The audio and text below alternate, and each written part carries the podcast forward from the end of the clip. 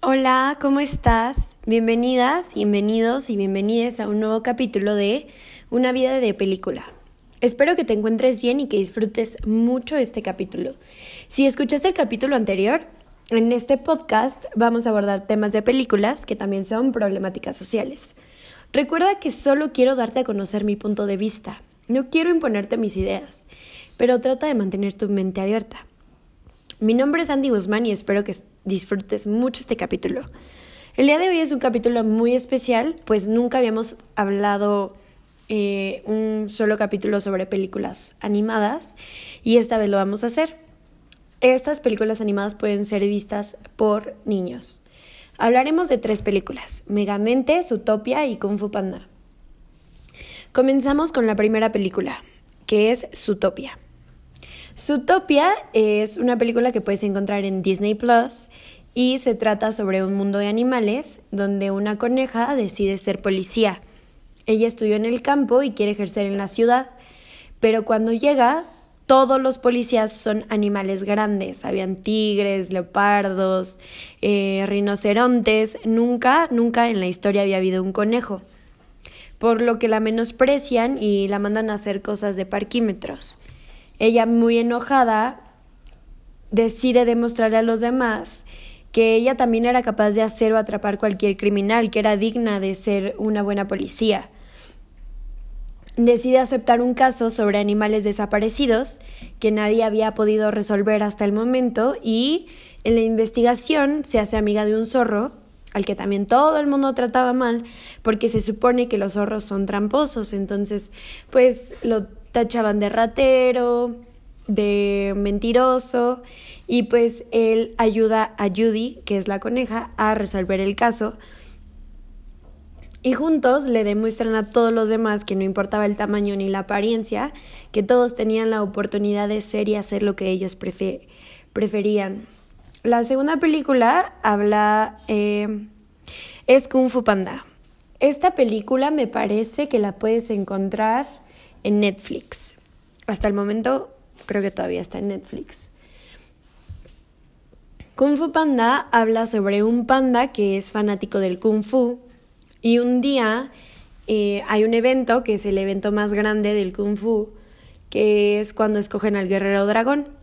Entonces todos los estudiantes de la escuela hacen una demostración y el maestro del kung fu eh, escoge quién va a ser guerrero dragón. El panda, que se llama Po, se cuela adentro del evento y por accidente, por azares del destino, se convierte en el guerrero dragón, el cual era el defensor del pueblo, pues de donde vivían y que tenía que ser un maestro del deporte, o sea, lo tenía que practicar a la perfección. Y obviamente el panda no sabe absolutamente nada y lo tratan muy mal y lo menosprecian. Y se burlan mucho de su apariencia porque los otros estudiantes son pues atléticos, eh, son, algunos son chiquitos, cosas así y Po, el panda, era pues torpe, grande, gordo y entonces se empiezan a burlar mucho de su apariencia y lo hacen sentir culpable por la forma en que él se alimentaba y por haberse prestado para ser el defensor del pueblo o el guerrero dragón, cuando claramente no sabía cómo defenderlo. Conforme avanza la película, vamos viendo que Po eh, se va ganando a todos sus compañeros y se va convirtiendo poco a poco en el guerrero dragón, venciendo al malo que se llama Tai Long y calla muchas bocas detrás de pues lo que ellos pensaban. Esta película es de mis películas favoritas, me encanta y me parece muy muy bella porque aparte de que la animación me encanta, los personajes me encantan, la historia me parece fabulosa. La verdad es que yo, si no la has visto, es un clásico, creo que deberías de verla. Creo que no hay persona en la faz de la Tierra que no la haya visto, pero si no la has visto, vela. Sé que se ve un poco aburrida de portada, pero es, es magnífica esta película. Y bueno, al final daremos nuestras conclusiones. La tercera película de la que vamos a hablar hoy es de Megamente.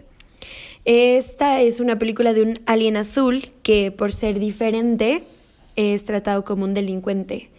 Al inicio de la película vemos su transición de bebé a adolescente y el por qué él toma la decisión de volverse malvado.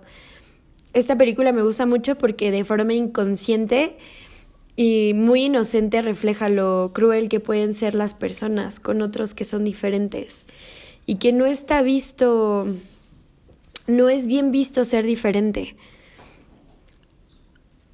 Em, esa parte me da mucha tristeza cuando él es niño y él intenta hacer todo para poder ganarse a los demás y lo rechazan y lo rechazan y todo el tiempo le dicen que es malo y que es malo ser diferente y uy, está muy triste cuando él se rinde y dice como ya no quiero intentar más ser bueno, ¿no? Como si de verdad creen que yo soy malo, pues voy a ser malo y entonces pues desde ahí toma la decisión de volverse malo. Es eh, muy es muy triste como, pues puede ser una caricatura o una película, pero en realidad es la realidad de mucha gente. Te juzgan desde la apariencia y desde el de dónde vives y de dónde vienes y creo que en pleno siglo XXI ya no está bien hacer eso por toda la educación y la información que recibimos día a día. Pero aún así sigue pasando y me sorprende.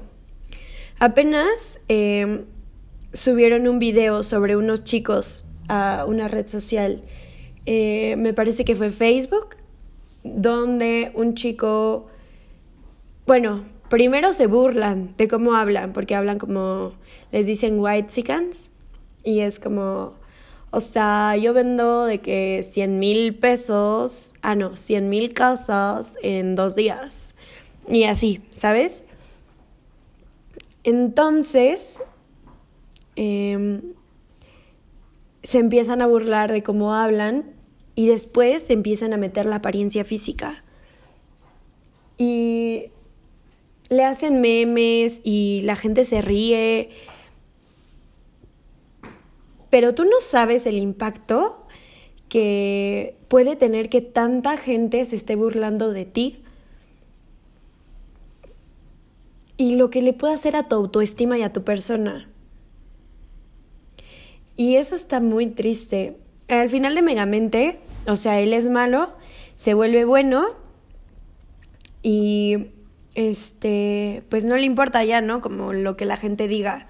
Pero hay gente que no, o sea, hay personas que no pueden lidiar con esta cuestión de que la gente sea mala con ellos y que se burlen constantemente de ti todo el tiempo, de cómo luces.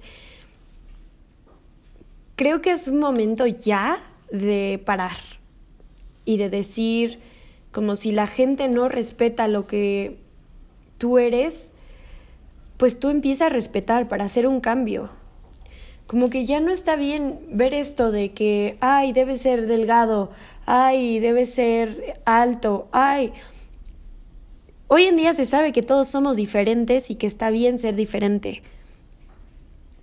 Y, uy, empezar a educar a las nuevas generaciones porque que una persona sea diferente no tiene nada de malo.